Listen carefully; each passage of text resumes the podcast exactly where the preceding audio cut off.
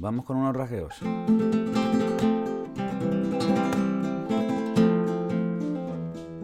Otra.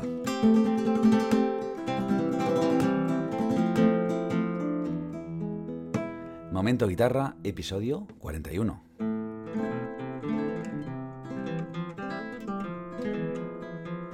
Hola, ¿qué tal? Te doy la bienvenida a este podcast de divulgación y entretenimiento. Qué difícil es hacer la intro con, eh, llevando el compás por solea, así que voy a hacer otros acordes. Te decía que bien, te doy la bienvenida a este podcast de divulgación y entretenimiento educativo musical en torno al aprendizaje y disfrute de la guitarra clásica. De la guitarra clásica, de la guitarra flamenca, de cualquier guitarra que se toque con cuerdas nylon.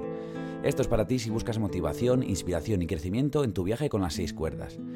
Y he decidido hacer el podcast de hoy en torno a los rasgueos, al flamenco, y no porque tenga la voz así un poco más rasgada, porque estoy malo, la verdad sino porque hice hace poco un vídeo de rasgueos, de los tipos de rasgueos que hay, que estas cosas me, hacen, me entristecen un poco, que no tuvo la repercusión que yo, a que a mí me gustaría. Siempre nos gusta que nuestro trabajo se muestre a más personas. Y me parece que decía algo importante, algo que me costó muchos años eh, sintetizar.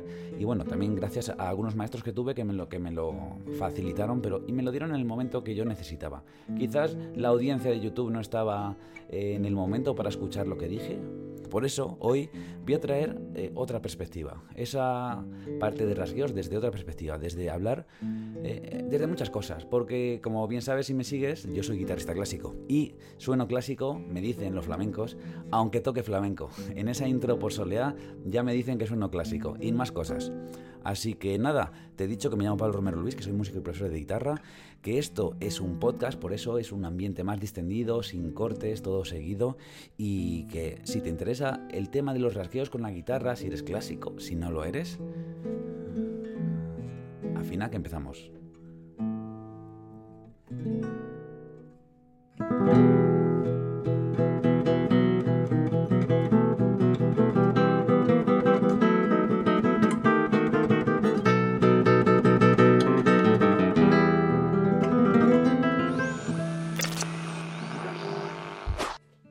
Complicada he tenido esta introducción, porque hoy he decidido hacer el, episodio de pie y, la verdad es que tocar la guitarra de pie, eh, me he puesto la mesa para apoyarla, hacer esos rajeos de 5 y estar hablando y tocando acordes a la vez, pues me ha resultado un poco difícil, hay que decirlo.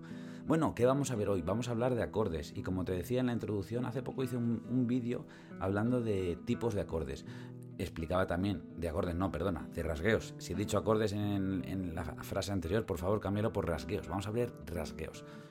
Y antes que nada, como este es un podcast, es una forma mucho más distendida de hablar, te voy a decir, eh, te voy a contar un poco mi historia con los rasgueos y no por acaparar espacio en mi propio podcast, que podría, pero bueno, el motivo es pues que te sientas identificado quizás con lo que me pasó a mí, con los rasgueos. Porque yo empecé, empecé a tocar guitarra de niño, eso ya lo saben algunas personas, y seguí los pasos escalonados, siempre digo eso, del academicismo. Entonces yo estaba esperando que me llegaran ya los rajeos. Y digo, no llegan los rajeos, ¿qué pasa? ¿Qué, ¿Qué, pieza tengo que tocar? ¿Qué nivel, ¿A qué nivel tengo que llegar para que me empiecen a llegar los rajeos? Un fan, un chim y ya está en los finales, o un chimpún y ya está con el índice, me caía, pero poca cosa disfrutaba mucho cuando me ponían una pieza de Bartolomé Calatayud, de estas que suenan un poco más españolas, eh, que tienen ahí un poquito de rasgueo que suena un poco a bulerías, pero claro, nunca llegaba, nunca llegó esa partitura flamenca de Paco Lucía que estaba esperando. Me la tuve que buscar yo, porque claro, en ese momento yo no entendía que la música se aprendía desde diferentes perspectivas, que el clásico se aprende de una forma, que el flamenco se aprende de otra, que el jazz se aprende de otra, que el blues se aprende de otra, parecida al pop, tienen todas parecidos, pero son perspectivas distintas, por eso son estilos distintos, suenan tan distintos y los músicos pues son muy distintos.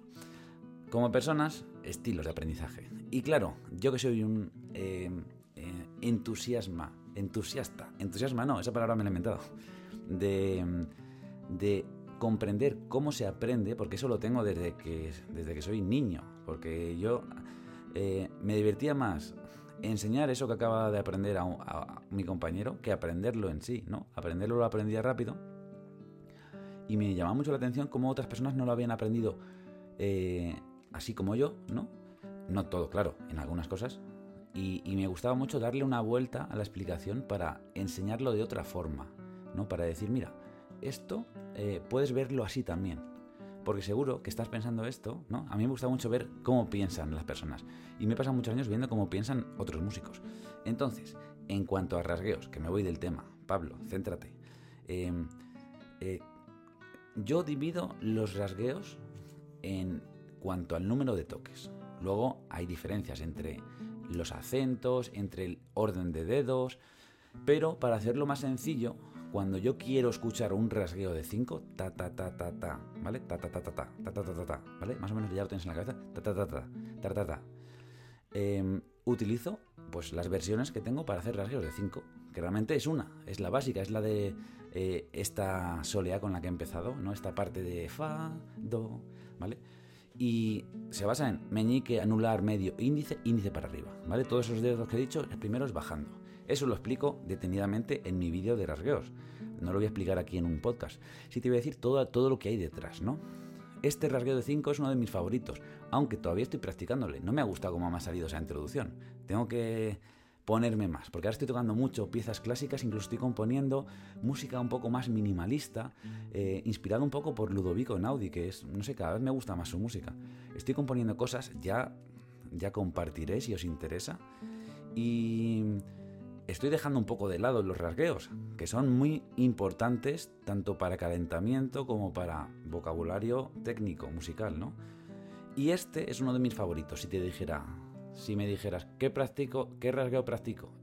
¿Por cuál empiezo? Te diría, el de 5. Porque es muy completo. Le falta solo el pulgar. Te diría el de 5 y el abanico de 3, ¿vale? También tengo otro vídeo de rasgueos que sí que funcionó muy bien. Y este es, es que en este que doy más todavía, que doy más valor, mucho más eh, mm, cosa. Pues no sé, parece que los algoritmos de YouTube no acompañan cuando lo publiqué, que creo que era en principios de septiembre o agosto, no sé. Entonces, eh, vuelvo al tema, que me gusta irme, pero también me gusta volver al tema. Si este rasgueo de 5 para mí es uno de los más completos, ¿no? Trabaja mucho la musculatura de todos los dedos, para arriba y para abajo. El proceso de aprendizaje es arduo, aunque yo lo explique en el vídeo diciendo esto es para abajo, esto es para arriba. Yo me acuerdo que cuando eh, empecé a hacer rasgueos, que claro, como te he empezado a contar antes, ¿ves cómo vuelvo a los temas? Llevaba ya más de 10 años tocando cuando me puse con los rasgueos. Y claro, era en 10 en nivel de guitarra, de, partituras, de clásico, 0 en nivel flamenco. No, 1 no, 2 no, 3 no, que es lo que yo pensaba cuando empecé. Digo, pues si tengo 10 de guitarra, pues flamenco lo cogeré rápido. Ni, ni, por asomo. Hay cosas que estoy practicando todavía como la zapúa. Entonces, eh, lo que me pasó es que primero una, tienes que tener eh, imprescindible cuando aprendes una técnica nueva, un grado alto de humildad que se va practicando con el tiempo y con los años. Y luego, eh, tener mucha paciencia y hacerlo muy lento y siempre ir limpiando. Se parece mucho al trémolo, que parece que cuando escuchas un trémolo es como muy fácil, porque suena así muy ágil, ¿no? Igual que un rasgueo. Pero para que suene así de ágil, para que suene muy natural, tienes que enseñar a la mano y eso eh, y mantenerlo. Y eso pues tarda bastante tiempo. Todas las técnicas que explico en el vídeo eh, son fruto de mucho tiempo de, estudio y también de mucho tiempo de orden, porque si te pones a contar los rasgueos que te sabes y les diferencias todos, pues te pueden salir 40 o 50, pero si los categorizas, que a mí me gusta eso de categorizar, aunque hay gente que no, no sé por qué, bueno, sí, cada uno tiene el suyo. A mí me gusta categorizarlos porque así pienso más rápido, aunque las categorías no sean justas, me da igual. Eh, y los separo en rasgueos de 5, rasgueos de 4 y rasgueos de 3. Y te voy a decir el, de 3, que este también me gusta mucho. A mí personalmente, pulgar para arriba, anular para abajo, índice para abajo. Y en este, en este que digo concretamente, es el de abanico de pulgar, anular, índice. Em, sí que al principio eh, todo el mundo se sorprende. dice, ¿por qué con anular? Yo también lo decía, digo, pero qué, complicación innecesaria, ¿no? Pulgar para arriba, anular para abajo, índice para abajo. Pues la verdad es que eh, una de las explicaciones puede ser que el anular y el índice tienen un tamaño parecido, depende de la mano. Eso lo digo siempre. Hay gente que tiene el anular más largo que el índice y hay gente que al revés y hay gente que es iguales. Cada uno tiene que mirar su mano. Hay eh, otros tipos de rasgueos, pero para mí, concretamente, que tengo el índice y el anular casi igual de tamaño, me viene súper bien. Y le consigo dar a una buena velocidad con control, que eso es otra de las cosas que, son interesantes de hacer. Bueno, pues te he contado muy por encima eh, todo esto de los rasgueos, pero ahora vuelvo a mi historia. Desde que te dije que eh, llevaba mucho tiempo tocando, luego ya te dije que me encontré con los rasgueos, y luego el siguiente paso ya, después de haberlos eh, cogido, aprendido y practicado mucho tiempo, era el de ponerlos eh, en la vida real. Es decir, subirme al escenario y tocar rasgueos. Porque tú puedes como guitarrista tocar en tu casa eh, rasgueos, pero no es lo mismo ponerte en el escenario delante de, pues del público y, y, llevar bien el compás de esa pieza. Y eso es lo que más me costó de todo. Entonces, la precisión rítmica con los, en cuanto a los rasgueos es lo que más me ayudó o me ayuda o me está ayudando, mira, te digo, a, estar cada vez más a gusto con esto de los rasgueos, ¿no? Yo siempre digo que uno de mis débiles, eh, de mis puntos flojos, son eh, el, tiempo, ¿no? Eh, la gestión del tiempo, la precisión rítmica. Y por eso a mí me gusta mucho ir con cajón y con contrabajo, que son dos eh, eh, soportes rítmicos que me ayudan mucho a estar ahí, a estar dentro del compás, dentro de la música, ¿no? Y aunque yo hago una música un poco que es fusión entre clásico, entre flamenco, entre otras cosas, depende del espectáculo, obvio es, eh, esa parte rítmica, ese empaque, me ayuda mucho. Y el practicarlo todo en el momento de practicar, no todo el día, no todo el rato, en el momento de practicar técnicamente, a mí me gusta hacerlo con metrónomo. Porque me pone en mi sitio, vamos a decir. Eh, es como que eh, tú tienes eh, la... Em, lo que te imaginas, ¿no? el engranaje rítmico en la cabeza y el metrónomo te lo coloca. Y fíjate qué curioso me ha pasado que mi metrónomo analógico de... iba a decir de toda la vida, pero no sé, lleva conmigo 20 años. Ha empezado a fallar.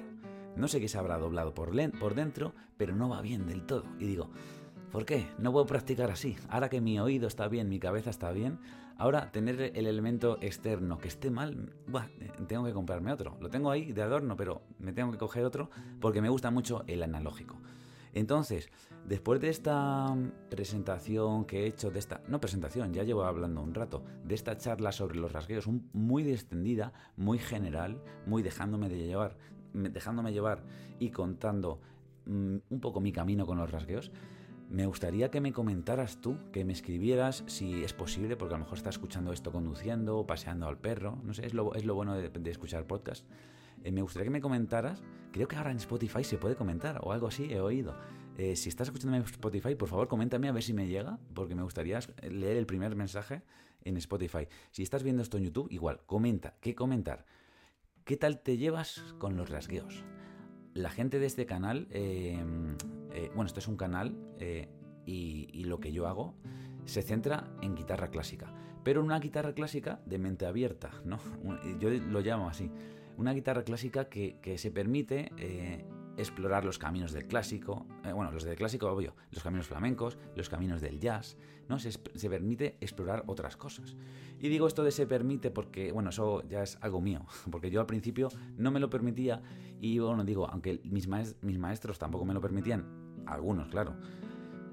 Pues yo tampoco. Y por eso estaba ahí en la bola de, venga, solo esto porque es lo que hay que hacer. Y, no. Y es que hay muchísimas cosas. Por eso yo en mi escuela online tengo cursos de flamenco, cursos de jazz y de improvisación y de muchas cosas.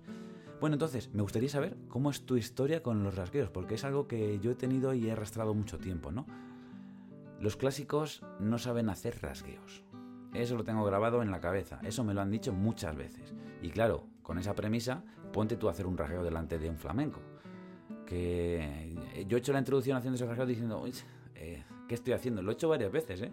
Porque aunque el podcast le hago completo, siempre los inicios los, inicio dos o tres veces. Digo, no me ha gustado este inicio. Y le hago otra vez y luego ya hago todo el episodio completo. Entonces, es un tema que a mí me, no sé, me mueve, me digo, ¿por qué no lo, habré, no lo habré explicado antes? Yo a mis alumnos desde el primer momento casi ya les empiezo a hacer rasgueos. En el curso de técnica eh, que tengo, ya a partir de cuando ya sabes un poquito, ¿no? En el nivel 2, vamos a decirlo así, en mi escuela, ya hay rasgueos. Y me parece que es esencial. No sé qué opinas tú.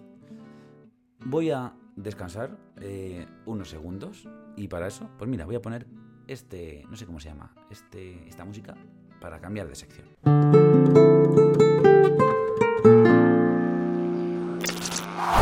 Y bueno, si estás en YouTube has visto la sección de tutorreto. Me he equivocado de botón. El tutorreto es una, eh, una pieza que la explicación no lleva más de 10 minutos y el aprenderlo pues no debería llevar más de 20 quizás. Es una, una de las acciones que hago en mi escuela online para motivar para alimentar la motivación intrínseca, el que salga de dentro, el ponerse con la guitarra. ¿Por qué? Porque es que ese tutorreto, esa pieza que explico, está durante un mes, pero luego ya desaparece. Y ya no hay más. Ya no, ya no la puedes aprender si no la aprendes en ese momento. Entonces, si te pones y lo consigues, consigues ese reto, te motivas y poco a poco vas alimentando esa bola de nieve con la guitarra. Ahora sí, vamos al siguiente tema.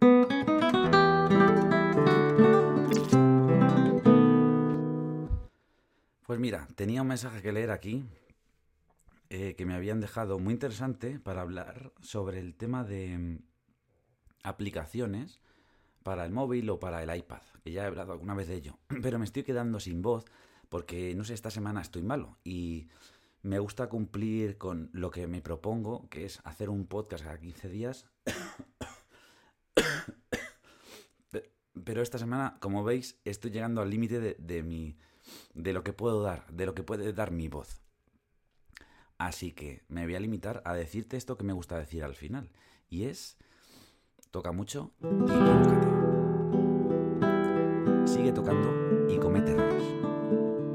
Continúa y empieza de cero, si es necesario, porque lo importante, lo bonito, es el camino que recorres.